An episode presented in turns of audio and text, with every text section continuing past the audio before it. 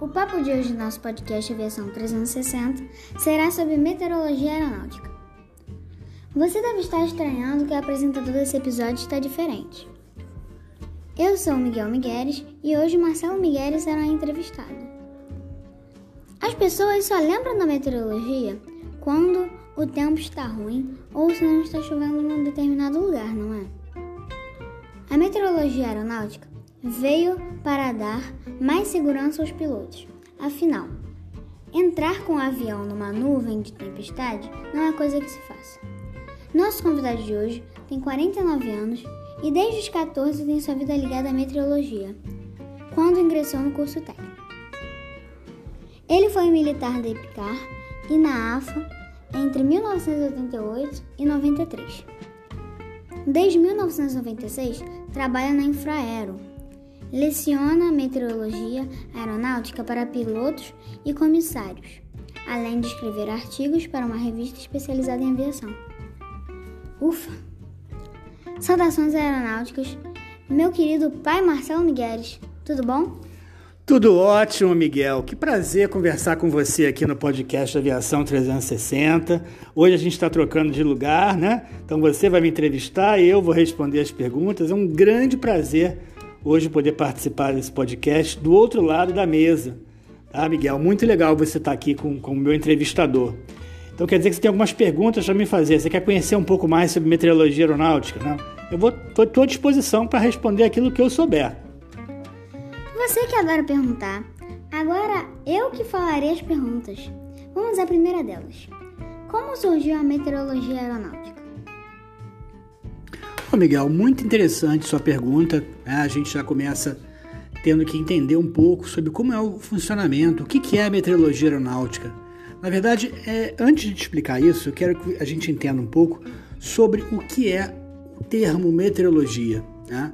Meteorologia vem do grego meteoros, significa fenômeno que acontece na atmosfera. E logia, do, do, grego também logos, significa estudo. Então, meteorologia seria o estudo dos fenômenos que acontecem na atmosfera. E você me perguntou sobre meteorologia aeronáutica, que é o tema do nosso podcast. Então, é o estudo dos fenômenos que acontecem na atmosfera que interessam a aviação. Então, basicamente é isso. Agora, é importante também ter em mente que a meteorologia é, surgiu há muito tempo atrás. A curiosidade do homem conhecer, é, por exemplo, a melhor época de se plantar, de se colher, tá? e na agricultura, claro, né? e, e minimizar catástrofes, entender o, o, comportamento da atmosfera na sua vida em sociedade também é, no campo. E o controle de pragas, por exemplo, também é muito importante. Saber épocas de chuva, é, verões mais rigorosos, invernos também. Então, estações do ano marcantes são muito importantes para a agricultura. Agora, é, a gente vai lá dar um salto na história muito lá atrás. Então, foi Aristóteles, tá? que entre os anos de 347 a 335 a.C., olha só quanto tempo, ele lançou um trabalho chamado Meteorológica, tá? que ele tenta explicar os, os conhecimentos que ele tinha até então da meteorologia. Você falou de meteorologia aeronáutica, nós estamos falando de meteorologia, parece que é uma coisa só. Na verdade, não. Meteorologia, ela possui várias, várias ramificações. E aí, dentro dessas ramificações, é de acordo com cada área de interesse. Por exemplo, meteorologia pode ser meteorologia marítima, marinha, que vai se preocupar com os fenômenos que acontecem na atmosfera que vão ter implicação para a atividade marítima, as navegações. Então, os navios, quando vão realizar suas rotas, Tá? Nos oceanos, eles precisam saber o que vão encontrar pela frente em termos de intempéries. Tá? Então, a meteorologia marinha tem essa aplicação.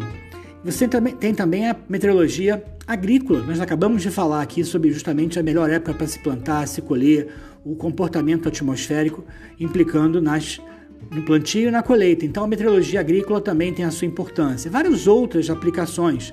Mas a nossa meteorologia aeronáutica começa a ganhar importância é, após a Segunda Guerra Mundial. Por quê? Porque até então os pilotos basicamente voavam né, com conhecimento que eles tinham da atmosfera. Então decolavam e enfrentavam o que vinha pela frente. Não se sabia, na verdade, se eles podiam pegar uma tempestade, eles iam desviando dessas tempestades. Isso às vezes era complicado, porque você tinha que ter um consumo de combustível para poder justamente desviar desses fenômenos. Né? Um piloto, como você bem falou na apresentação, ele não pode entrar numa nuvem de tempestade. Bem, então a meteorologia aeronáutica ela tem como objetivo justamente entender o comportamento da atmosfera com aplicação para a aviação.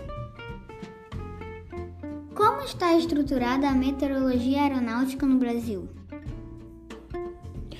Ô Miguel, a meteorologia aeronáutica está estruturada sobre dois grandes pilares. A, a, meteorologia observacional, que se preocupa com o tempo presente, ou seja, o que está acontecendo nesse momento agora na atmosfera, e a meteorologia, que se preocupa com o tempo futuro, com a previsão do tempo, para uso da aviação. Agora, a meteorologia aeronáutica no Brasil, ela está estruturada sobre esse aspecto da visualização das condições do tempo nos aeroportos.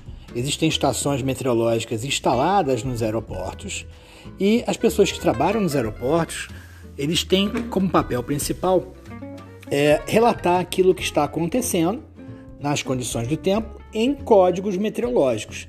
Esses códigos têm o nome de METAR. Essas informações vão participar de um grande banco de dados e vão ser disponibilizadas para quem tiver interesse em saber como está o tempo naquele determinado aeroporto. É também importante para um piloto saber como vai ficar o tempo no futuro. Então, se ele vai viajar, por exemplo, para Lisboa, em Portugal, ele precisa saber como vai estar o tempo quando ele chegar lá. Então, existe a previsão do tempo. E essa previsão do tempo é voltada para aeroportos. Mas não só de aeroportos vive a aviação.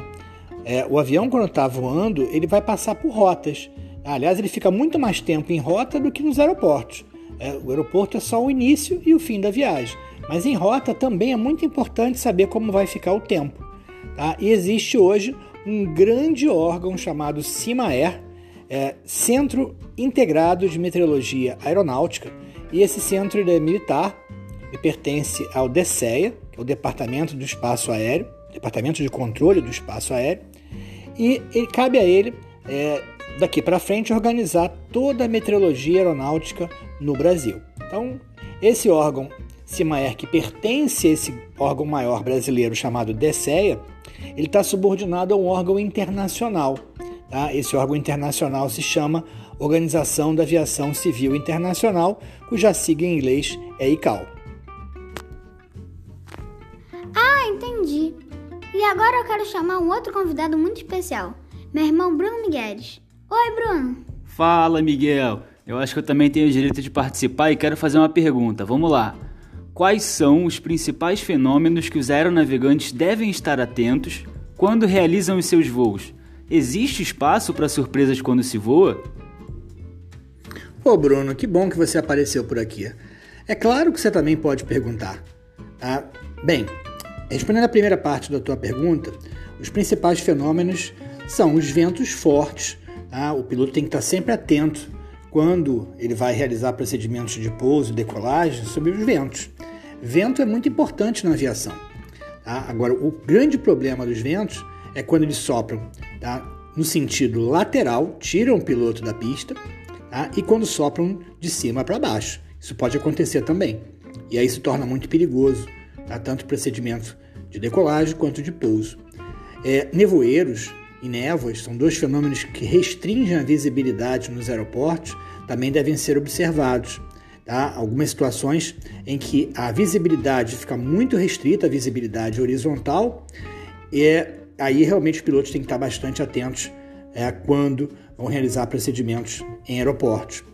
É, também tempestades é, devem ser observadas. Agora, existem tempestades é, de, envolvendo chuva, envolvendo granizo, tá? mas também existem tempestades de areia, tempestades de poeira, um fenômeno não muito comum no Brasil, é mais comum, por exemplo, na região do Oriente Médio, mas podem acontecer também aqui no nosso território. Então, as tempestades sempre são fenômenos que se deve ter bastante cuidado. Agora, já em rota, os pilotos devem observar a formação de gelo. A formação de gelo nas aeronaves é muito perigoso, porque pode, inclusive, alterar o formato né, das superfícies do avião e isso vai dificultar o voo. Turbulências, tá? o voo com turbulência sempre é muito complicado e alguns tipos de turbulência podem causar danos na aeronave. É, e as famosas nuvens de tempestade também não podem ser ignoradas, as famosas cumulonimbus, as nuvens mais perigosas para a aviação. Agora, sobre nuvem, a gente vai falar um pouquinho mais adiante. Bem, surpresas, você me perguntou, foi a tua segunda parte da pergunta, surpresas é, na aviação? Não. Em tese, o piloto não deve ter nenhuma surpresa, porque todo voo ele é planejado, ele deve ser muito bem planejado, inclusive é, nos fenômenos meteorológicos que ele vai encontrar quando realizar os seus voos. Que bom, que bom que você perguntou, fico muito feliz em poder estar aqui ao seu lado participando desse podcast. Valeu, Bruno. Mas pai, me fala um pouco sobre as nuvens. Sempre que há nuvens no céu, quer dizer que vai chover? É, meu filho, nuvens sempre é um tema muito interessante. As pessoas têm muita curiosidade né, quando se fala de nuvens. É, e nuvens é, nada mais são do que são a presença da umidade na atmosfera. É, essa umidade agregada né, a partículas chamadas higroscópicas, nada mais são do que sal, carvão, poeira, areia em suspensão na atmosfera, em contato com essa umidade, vai formar as nuvens. Agora, não, elas não são todas iguais, não. Existem nuvens de três tipos, basicamente. Tá? O primeiro tipo, para ficar mais fácil o entendimento, é, são aquelas nuvens que ficam lá na parte de cima do céu. São as nuvens chamadas de aspecto cirriformes. Tá? Aspecto cirriforme significa como que ela é feita. Ela é feita de gelo. Tá? São cristais de gelo muito pequenos tá? que em suspensão na atmosfera é, ficam localizadas na parte superior do céu, onde as temperaturas são mais baixas. E aí parece realmente, algumas têm um formato de rabo de galo, é, são nuvens bem bonitas, mas ficam sempre na parte mais alta do céu. O segundo tipo são as nuvens estratiformes. O nome já ajuda um pouco. Stratiforme significa em forma de extrato. E se você pegar um extrato de tomate e jogar em cima da mesa, ele não fica todo espalhado? Então, as nuvens estratiformes são espalhadas, elas se espalham no céu. Então parece um véu, um manto, um cobertor cobrindo o céu. Não tem muito desenho, não. É uma nuvem que normalmente pode ser um, um aspecto de um borrão, uma mancha no céu. Tá? E por último, as nuvens cumuliformes. Essas nuvens cumuliformes, tá? elas têm um formato mais arredondado, elas formam desenhos, tá? São como se fossem aquelas nuvens do tipo carneirinho, sabe? que formam desenhos bem interessantes no céu, essas nuvens cumuliformes. Elas, na verdade, acabam dando origem às nuvens mais perigosas do céu. Tá? Nuvens chamadas cumulonimbus, que são nuvens desse tipo cumuliformes, mas são nuvens de tempestade. Tá? São nuvens que têm uma extensão vertical muito alta, é uma nuvem muito, vai muito no alto no céu. Tá? Tem inclusive registros de nuvens que podem chegar aí a 50 mil pés, isso é muita coisa. Tá?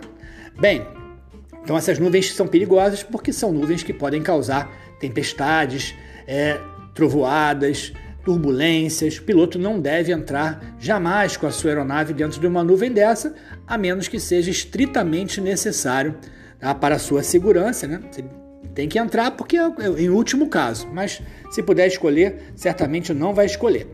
A segunda parte da sua pergunta é que se, se, realmente quando tem nuvem no céu sempre vai chover. Essa pergunta é boa, mas eu vou te dizer que a resposta é não, não. Só vai chover. É, primeiro para chover tem que acontecer um fenômeno da nuvem, tem que formar a nuvem. Tá? Não existe chuva sem nuvem. E te digo que a, chuva é um tipo de precipitação.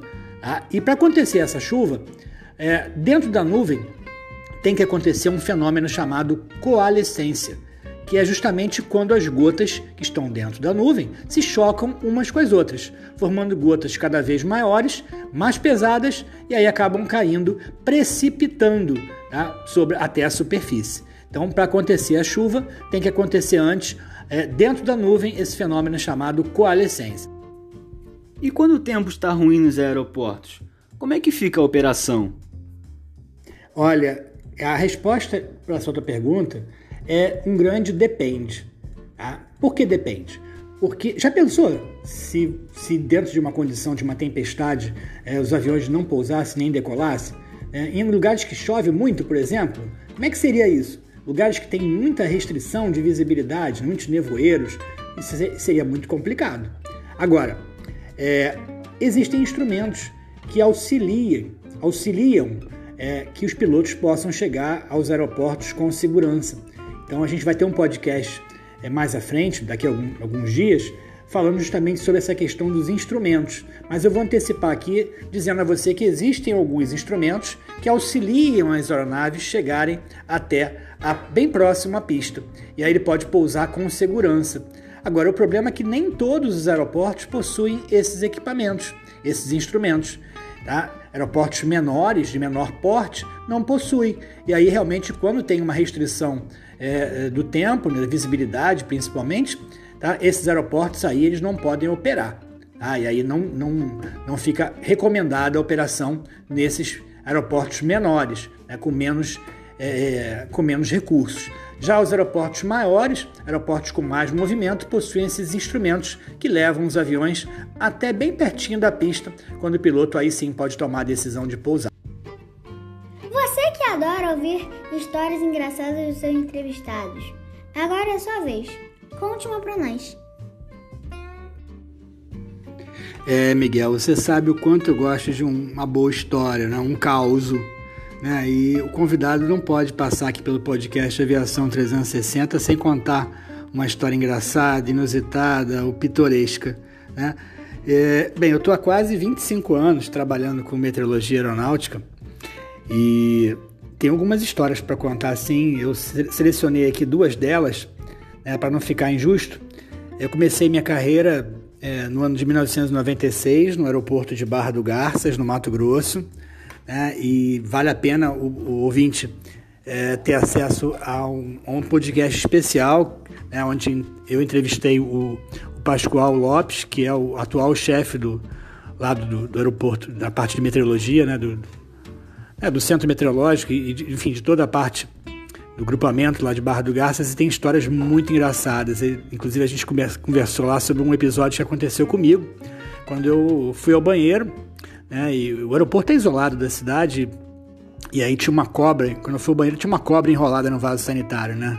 Então foi uma situação inusitada, né? E, enfim, tivemos que chamar lá um grupamento para poder retirar aquele bofídeo lá do lugar onde estava. Então, assim, foi um uma pessoa que foi criada na cidade grande como eu, é, foi um susto muito grande, né? Ter, ter ver essa cena. Mas é, eu mesmo passei uma história muito curiosa, muito pitoresca, além dessa, ainda em Barra do Garças, porque no meu primeiro plantão, assim, você imagina a, a, preocupação, eu estava dois anos para ser chamado para esse emprego, né? Então, isso é uma outra história, mas enfim. E chego em Barra do Garças para assumir, fiz o meu estágio lá mesmo e e o primeiro serviço que eu efetivamente ia tirar, no primeiro plantão lá, é, tinha que acordar muito cedo e eu coloquei um despertador, tipo rádio relógio, aqueles ligados na energia, para despertar. E cara, olha, houve um pico de luz tá? e acabou é, eu perdendo a hora, cara. E assim, é, como o aeroporto é muito distante né, da cidade, passava uma viatura, uma Kombi para levar os funcionários que estavam de serviço. E a Kombi deve ter passado na porta do, do do apartamento lá, do prédio onde eu morava, e eu, eu não estava lá, ele foi embora. Né? Rapaz, é, quando eu acordei, já, é, assim, não foi muito tarde não, mas tinha perdido já a condução. Eu olhei pro relógio, aquele, aquele horário piscando, eu saí correndo de pijama mesmo, cara, e fui parar quase no meio da rua. Né, um, um reflexo assim. Aí que eu me dei conta de que não adiantava nada estar de pijama ali onde eu estava, porque Foi mais o susto de levantar, pular da cama correndo para ver o que tinha acontecido. Então foi uma situação muito inusitada. Agora, é, fiquei lá um ano, um ano e pouquinho, né, em Barra do Garça e vim transferido para o Rio de Janeiro, onde estou até hoje, né, já há mais, mais de 23 anos. E um episódio muito engraçado que eu me lembro é que tinha um colega, certamente não vou citar o nome dele, né, mas um colega de trabalho, E a gente tem como é, algumas tarefas entrevistar, ou dar, prestar um serviço né, para aeronavegantes de outros países. Então, eventualmente pode acontecer de ter um, um, um atendimento em, em, inglês, né? E não é muito comum, mas às vezes acontece. E a gente, por não, ter, não ser muito frequente, a gente acaba tendo o nosso inglês um pouco enferrujado, né? E o, o, o atendente, a pessoa que, que recebeu o, o piloto, né, que estava querendo uma informação meteorológica, estava é, tentando se esforçar no inglês ali e queria dizer que a frente fria estava enfraquecendo, né? É, uma frente estava passando ali pelo Rio de Janeiro, mas estava enfraquecendo. E ele falou que, é, num bom inglês, Joel Santana falou que cold front is sick. Só que ele quis dizer cold front is weak, ou seja, está enfraquecendo, está fraca, né? Ele falou sick, ou seja, a frente fria está doente.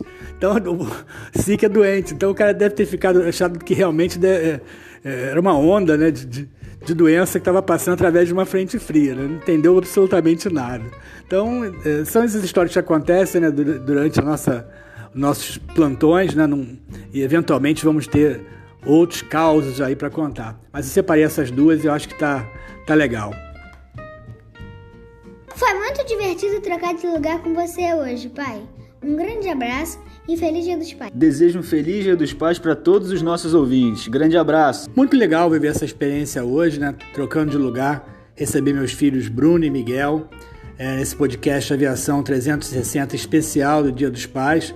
Essa bela homenagem e eu vou chamar vocês mais vezes para participarem aqui. Gostei muito, estão contratados. Valeu! Feliz Dia dos Pais para todos os ouvintes e roda a vinheta!